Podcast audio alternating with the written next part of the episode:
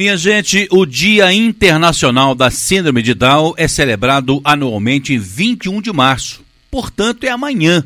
A data tem o objetivo de conscientizar as pessoas sobre a importância da luta pelos direitos igualitários, o seu bem-estar e a inclusão das pessoas com Down na sociedade. Esse é o tema que eu vou abordar hoje com o Dr. Gerson Matede, direto da Unimed Pleno por telefone. Ele conversa conosco agora. Doutor Gerson, seja muito bem-vindo ao Jornal em Dia com Notícia. Muito boa tarde para o senhor. Muito boa tarde, Sandré. Muito boa tarde, ouvintes. Obrigado mais uma vez por poder estar aqui. E, como sempre, é um prazer a gente poder falar um pouquinho sobre saúde. Especialmente um tema muito, muito especial. É verdade. Ô, doutor Gerson, em que, que consiste, então, a síndrome de Down? Sodré, a síndrome de Down é uma condição que vem reconhecida há mais de um século. Desde 1866, o médico John Langdon Down, é, ele verificou ali algumas semelhanças físicas entre algumas crianças, né? E essas crianças apresentavam algumas características também comportamentais, evolutivas, de desenvolvimento. A síndrome de Down, primeiramente, ela é uma condição genética, ela não é uma doença, certo? Então a gente tem que deixar isso bem claro. É uma condição genética causada. Ah, não é uma doença? Não é, Sodré. A síndrome de Down não é uma doença. É importante que as pessoas se interem sobre isso para entender que as pessoas com síndrome de Down poderão sim exercer o seu papel na sociedade, serem indivíduos com características próprias, desejos próprios, né, com capacidades próprias e variáveis, assim como qualquer ser humano. E a síndrome de Down, Sodré, ela vem do que a gente chama da trissomia do cromossomo 21. E o que, que seria isso, né? Todo ser humano é formado por células. As células são as menores unidades vivas do corpo. Então você vai dividindo, por exemplo, o seu corpo em órgãos, em sistemas e depois em órgãos, né? O sistema respiratório, o pulmão, que é um órgão da respiração, e o pulmão, ele, se você for dividindo, dividindo as partes menores dele, você vai chegar na célula. As nossas células têm todas a mesma informação genética que fica dentro do núcleo dessas bilhões de células que a gente tem no organismo. Então, todas as células do corpo têm a mesma genética. A célula do olho, a célula do pé tem a mesma genética. As características de cada indivíduo são determinadas por esse código genético, certo? É um código informativo da natureza que passa de descendente para descendente, né? E vai gerar as informações. Por isso que a gente tem semelhanças físicas com os nossos pais, os nossos filhos conosco, os nossos irmãos. E nós somos dentro dessa célula, dessa unidade viva, menor unidade viva do, do ser vivo, do ser humano, nós temos esse código genético através de 46 cromossomos são 23 pares de cromossomos, desses 22 cromossomos normais e um cromossomo sexual, que é o cromossomo X e Y que a gente tanto ouve. Então, o homem tem 22 cromossomos vindo da mãe, com características, e o cromossomo X sexual vindo da mãe. E 22 cromossomos de características físicas vindo do pai e um cromossomo Y vindo do pai. Então, ele vai ser 44XY. Então, num total de 46. O que acontece na trissomia do cromossomo 21? O 21 par de cromossomos, ele tem, ao invés de um cromossomo 21 da mãe e um cromossomo 21 do pai, ele tem dois cromossomos 21 que vêm ou do pai ou da mãe e mais um terceiro que vem, né, do outro lado. Então, se meu pai me fornecer dois cromossomos 21 ao invés de um só, eu vou ter dois cromossomos 21 dele, mais um cromossomo 21 da minha mãe. Então, eu vou ter três cromossomos 21 ao invés de apenas dois. Isso ocorre, Sodré, que toda vez que nós, homens, produzimos um espermatozoide que a gente chama de gametas, as nossas células que têm 46 cromossomos, elas dividem na metade, metade da carga genética, metade da informação vai para o espermatozoide. Então a gente passa, divide ao meio, formando um gameta com 23 cromossomos, 22 normais e um sexual. E aí, quando vem o óvulo da mãe, carrega a outra metade da informação genética, os outros 22 cromossomos é, normais e um sexual. Quando se junta tudo isso, 23 de um lado com 23 do outro, forma os 46 cromossomos do ser humano. Né? Aí os 23 pares, um do pai, um da mãe. Porém, na síndrome de Down é fornecido de um dos lados, ou do pai ou da mãe, através do óvulo, se for a mãe, ou através do espermatozoide, se for o pai, um cromossomo 21 a mais. Então aquela pessoa vai ter um total de 47 cromossomos, né? Porque ela, ela vai ter 3 do 21, veio ou dois da mãe com um do pai, 3, ou dois do pai com um da mãe, 3 cromossomos 21. E isso vai gerar características físicas específicas quando tem essas, essa alteração genética específica dos gametas, a gente chama de aneuploidia, né? Que você tem cromossomo a mais do que o habitual. Então a pessoinha com síndrome de Down vai ter 47 cromossomos, isso vai definir algumas características físicas específicas, Sodré. É meio complexo, meio confuso, né? Então, espero não ter sido muito prolixo na explicação, mas é para a gente entender que é uma alteração genética como existem várias outras, e não uma definição de doença. Por telefone, eu estou conversando com o médico de família, Dr. Gerson Matede, direto da Unimed Pleno. Hoje, com o nosso Saúde no Ar, trazendo esse tema aqui, muito abrangente também, e de muita importância para chegar ao conhecimento de todos, que é a Síndrome de Down. Essas pessoas com a Síndrome de Down, Dr. Gerson, elas são excluídas da sociedade por algumas pessoas que são ignorantes do assunto?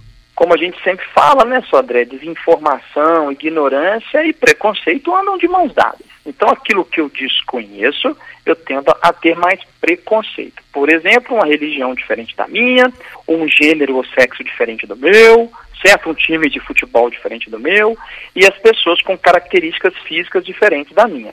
A pessoa com síndrome de Down, ela tem algumas características físicas específicas. Os olhinhos oblíquos, puxadinhos, né?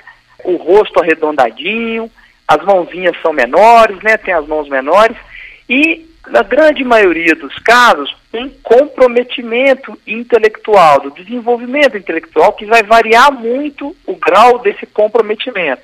Né? Às vezes, um pouquinho de comprometimento da fala, ou do aprendizado, às vezes, uns comprometimentos mais importantes. E, infelizmente, está associado, sim, com a aparência de algumas doenças associadas, alguns probleminhas do coração, uma chance um pouco maior de distúrbio da tireoide, uma chance maior de obesidade, de acúmulo de gordura.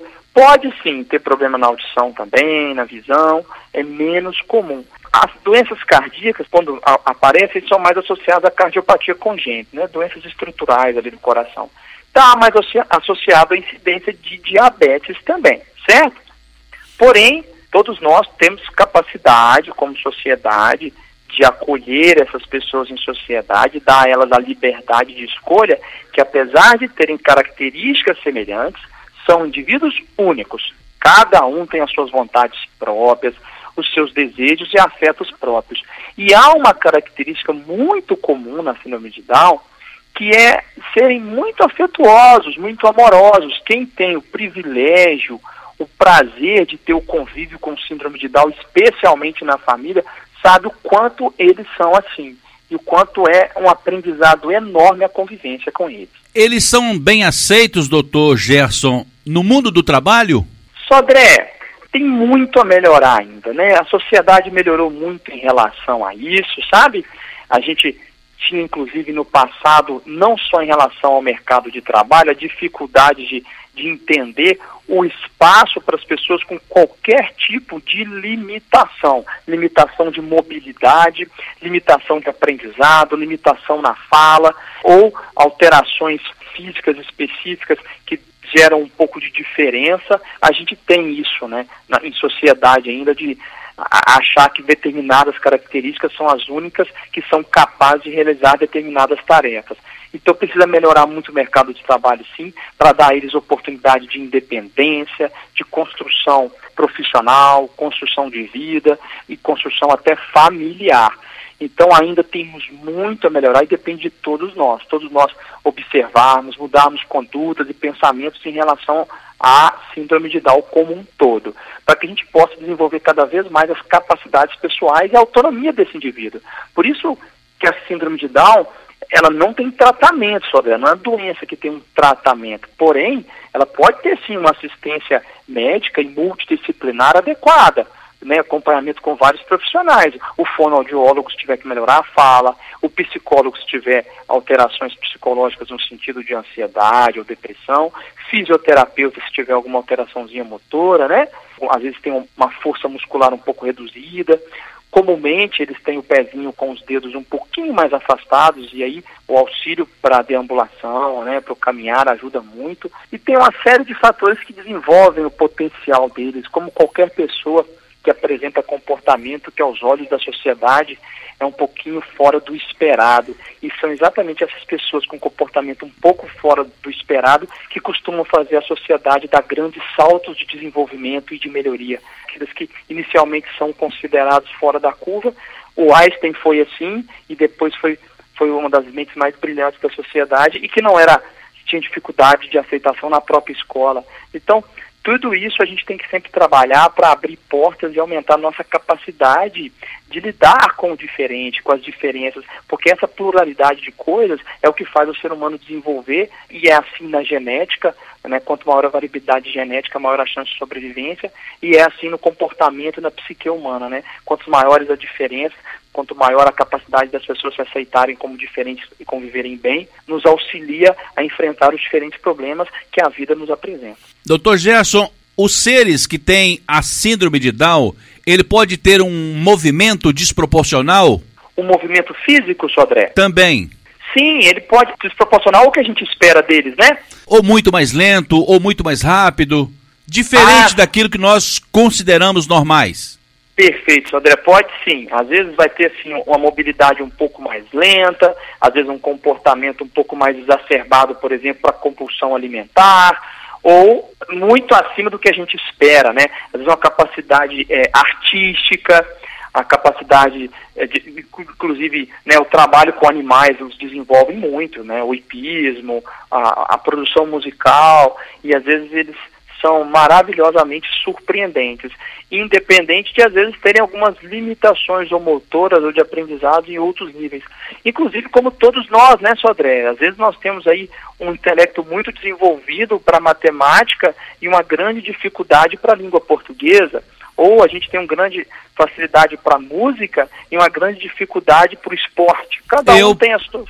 Eu prefiro as ciências sociais, doutor. Perfeito. Então, assim, cada um consegue. Algumas pessoas têm uma enorme facilidade de convivência social, de inteligência emocional para lidar com outros seres humanos, e outras pessoas têm uma enorme inteligência para a produção é, científica e uma dificuldade maior na interação humana. Isso é de cada um, isso não é defeito e nem necessariamente uma qualidade, é apenas uma característica de cada um de nós, né? As diferentes e, características que nós temos. Esses nossos irmãos com síndrome de Down, eles têm uma vida social tranquila?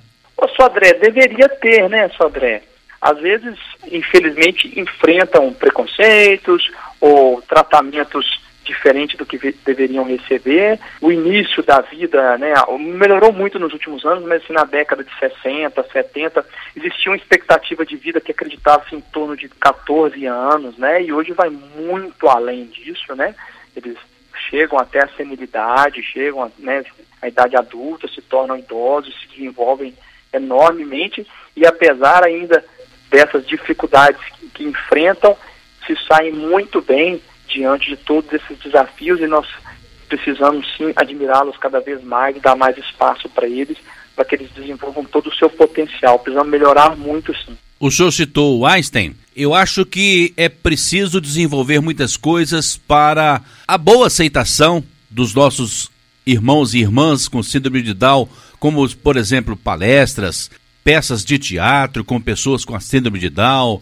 workshops para os pais das crianças com síndrome de Down, campeonatos esportivos, caminhada ou corrida solidária para divulgar as campanhas de formação da criança com síndrome de Down. São questões que, infelizmente, esse ano, por exemplo, essa pandemia está impedindo de fazer muitas delas, não é, doutor?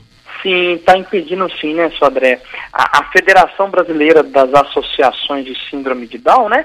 E ela tem um site próprio, é só as pessoas pesquisarem, Federação Brasileira das Associações de Síndrome de Down, ela promove exatamente isso, né, o conectar entre as diferentes associações, entre diferentes famílias e pessoas que têm o privilégio de conviver com as pessoas com síndrome de Down, para cada um gerar no outro exemplo, gerar no outro possibilidade de melhoria, de novas atividades, né?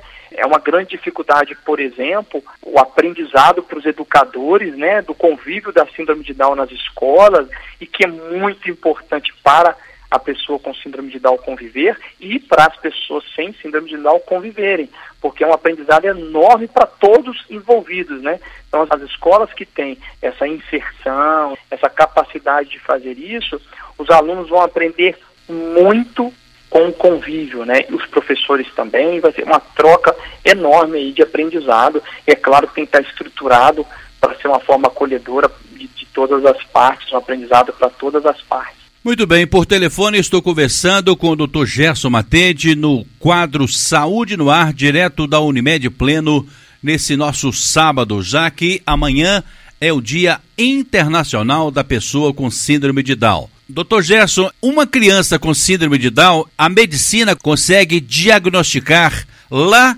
durante o pré-natal da mamãe?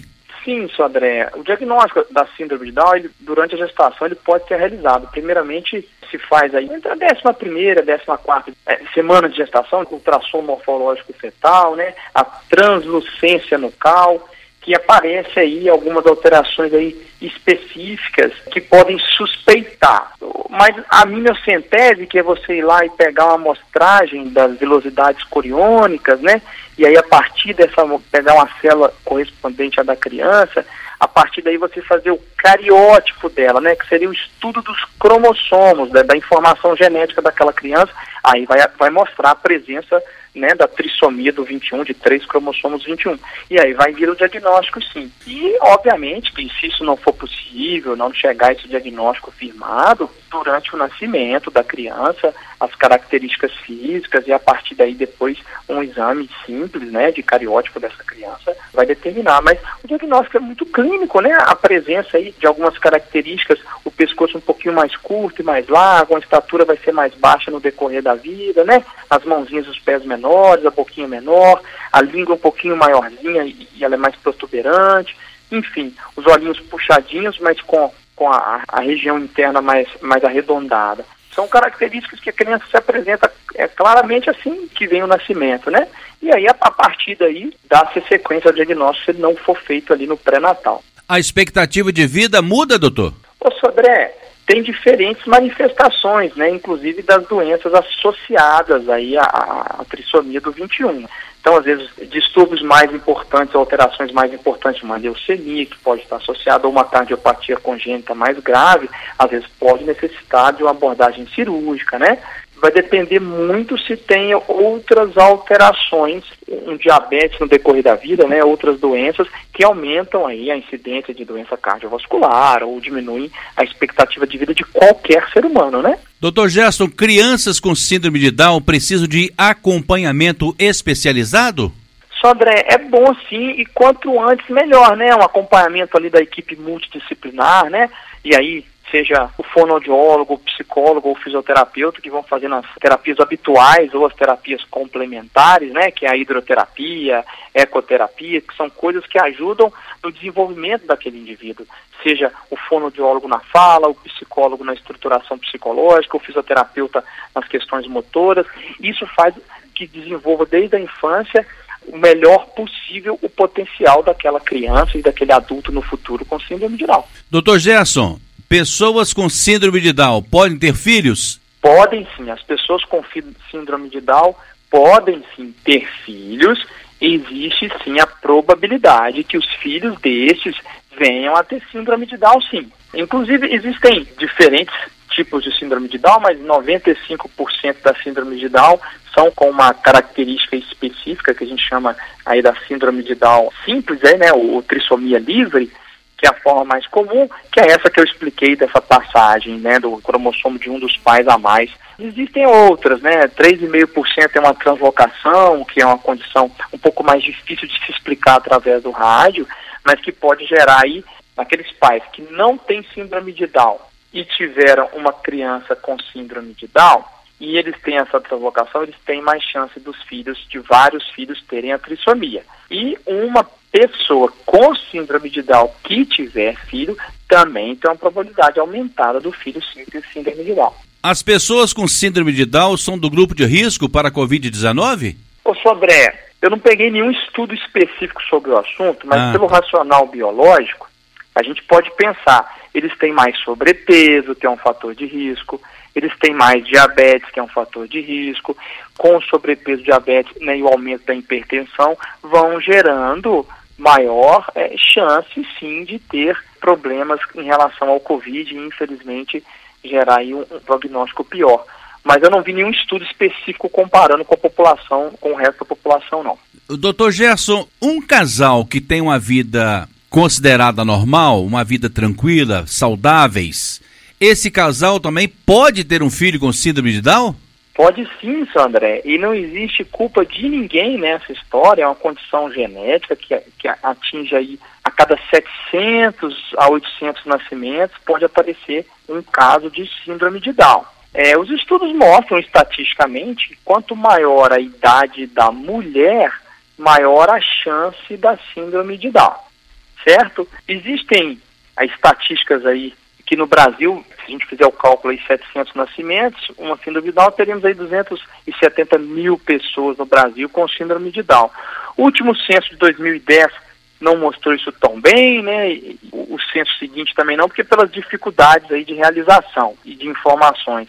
É, acredita que, por exemplo, nos Estados Unidos são 400 mil pessoas, pela estatística que foi feita pela Sociedade Nacional de Síndrome de Down dos Estados Unidos. Um casal sem nenhum problema de saúde, pode apresentar na formação ali do espermatozoide, dos gametas, né, ou do óvulo do espermatozoide, e gerar, sim, um gameta com dois cromossomos 21 ao invés de um apenas, e gerar trissomia depois.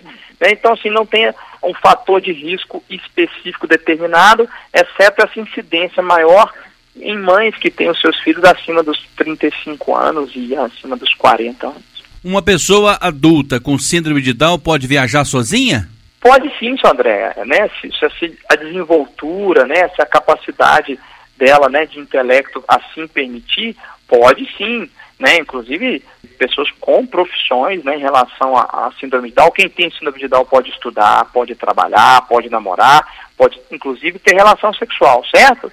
Como às vezes tem um, um atraso, às vezes, no desenvolvimento, no intelecto, é comum que sejam tratados como criança, né? O que é um erro, sim, porque deve-se tratá-los de acordo com a capacidade para que se desenvolvam cada vez mais. Então você vai ter ator com síndrome de Down, professor com síndrome de Down, né? Acabam se tornando situações mais icônicas, né? E tornando-se mais famosos, né? Uma professora Débora de Araújo foi com, com 32 anos, foi a primeira professora com síndrome de Down do Brasil, o ator Ariel é, Goldenberg, enfim, tem um, um fotógrafo é, britânico, vão, vão, ficando famosos porque a gente dá pouca oportunidade para eles, mas a gente deve inseri-los cada vez mais na vida social, no mercado de trabalho. Um casal, por exemplo, com síndrome de Down, ele pode ter filho que não tenha um síndrome de Down, doutor Gerson? Pode sim, Sodré. Se por acaso tiver uma dificuldade de esterilidade, de uma incapacidade de ter filhos, pode não conseguir ter filhos mas sim, pode vir sim na divisão celular um gameta normal e um gameta com trissomia do 21. Então pode sim vir a ter um filho, inclusive, sem a síndrome de Down. Uma pessoa com síndrome de Down, ela pode exercer uma função importante numa empresa? Poxa, André, vai depender muito da capacidade daquela pessoa com síndrome de Down, como qualquer outra pessoa depende da característica daquele tipo de atividade sim daquela empresa, pode sim ter uma importante função naquela empresa, assim, até em alguns casos gerir pessoas. Né, vai depender muito da desenvoltura daquela pessoa, do grau né, de dificuldade intelectual que ela tiver, para que ela possa exercer um cargo à altura aí da sua capacidade. O Dr. Gerson Matede atende no sexto andar do edifício Solar 13 de Maio, aqui próximo da Praça São Januário, na sala 601. É só ligar, agendar e o Dr. Gerson vai lhe atender. Dr. Gerson Matede, médico de família, direto da Unimed Pleno, nesta véspera do Dia Internacional da Pessoa com Síndrome de Down. Muito obrigado pela sua presença, pela sua participação e deixa aí, doutor, as suas considerações finais. Ô, Sodré, eu que agradeço mais uma vez a oportunidade. A minha consideração final hoje, Sodré, vai um grande abraço para as pessoas com síndrome de Down e para as pessoas que têm a felicidade de conviver com a síndrome de Down. Infelizmente foi o meu caso. Eu queria mandar um beijo, um abraço especial para minha tia Sumaia, muito querida por todos nós, um docinho que a gente sempre tem o privilégio de ter na família e que sempre nos ensina a cada dia e, e com todo o seu carinho e a sua capacidade artística para pintar, sua capacidade para se comunicar, para escrever